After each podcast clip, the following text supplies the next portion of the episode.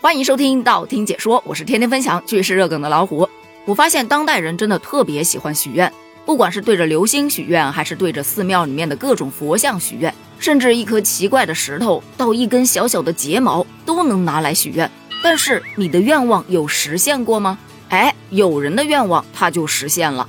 往往愿望实现了，就得去还个愿。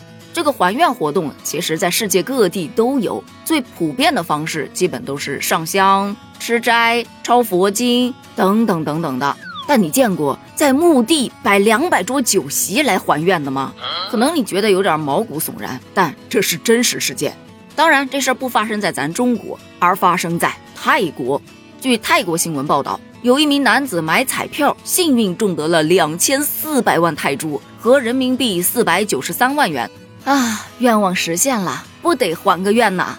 于是他就按照当地习俗，将还愿的地点选在了家乡的墓地，而且一开那就是两百桌啊！他邀请的吃席对象是已故的亲朋好友。你试想一下啊，在墓地里，夜黑风高，一张张白色的桌子上放着各种冷盘、炒饭、炖鸡、炸肉排，还有泰式蒸鱼。汤品以及甜品等等的菜品，可是没有一个人坐在桌边吃。那微风轻轻的一吹，白色的桌布飘啊飘啊，那场景你品，我是品不出来的。不过据报道称，这个还真的是当地的习俗，凡是当地许愿并且如愿中奖的村民。事后都要跟已逝的亲朋好友的鬼魂共同庆祝，他们有的会播放露天电影，有的会举办各种活动。像这样请鬼魂吃饭的，其实也并不是独一份儿。但为什么这名男子会登上热搜呢？那是因为他的手笔太大了呀。但不管怎么说，这种还愿方式真的大大出乎了我的认知。于是我就上网去查了一下，发现泰国的朋友们他们许愿的方式千奇百怪。还愿的方式更是五花八门。有一位叫巴努的同志，他在佛前许了两个愿望：一是增加他的业务销售额，二是赢一张彩票。他向大佛发誓，只要他的愿望实现了，他就向佛像供奉一百个猪头。没想到真的实现了，他的生意不仅蒸蒸日上，而且也中了一张彩票。他就兑现了自己的承诺，用一百个猪头、九个花环，外加一万支鞭炮，填满了整个庙宇的院子，场面那是相当的壮观。有小伙伴表示：“啊，学到了，学到了！原来许愿的时候还得带点承诺呀。”嗯，看来这位佛应该比较喜欢吃猪头，要不然怎么那么多人向他许愿，偏偏这一位中了呢？除了猪头，还有还方便面的。就有一名男子也是向神明许愿，祈求彩票能够中奖，如愿以偿。于是他就履行了承诺，带着六千六百袋方便面专程回来还愿。看到装得满满当当的方便面，接收到的僧人满脸都写着开心。不过在这儿有个疑惑啊，六千多袋方便面呢，这在保质期内能干得完吗？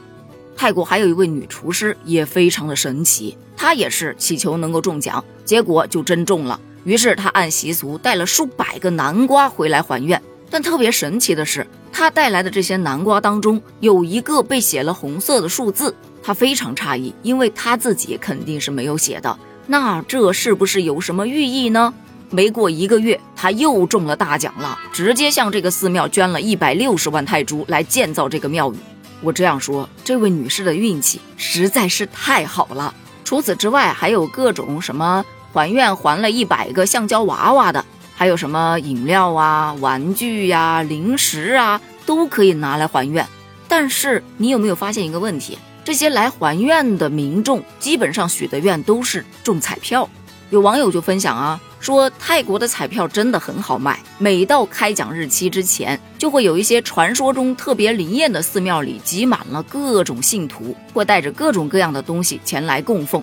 那些祷告也是一个比一个虔诚。查完这些资料之后，我真的感叹了一句：当地人还愿真的还的特别的实在。不说别的啊，咱们最近是不是经常都可以看到各样的新闻？什么谁谁谁一中就是一千多万人民币，要不就中他几个亿，可从来没听说谁还个什么愿的。可能也还了，但那手笔估计不够登上新闻的。反正我是没有看到的。这奖要是没让我中，我是怎么都不会相信的。毕竟，如果真的拜一拜就能发财，那还上什么班啊？大家都带着一颗虔诚的心，搁寺庙住起来得了呗。归根结底，这还是一个概率性的问题，对吧？所以说，千万不要迷信啊！好了，本期节目就聊到这儿了。你还有见过哪些奇葩的还愿方式呢？欢迎订阅本专辑，咱们一起探讨一下哦。评论区见，拜拜。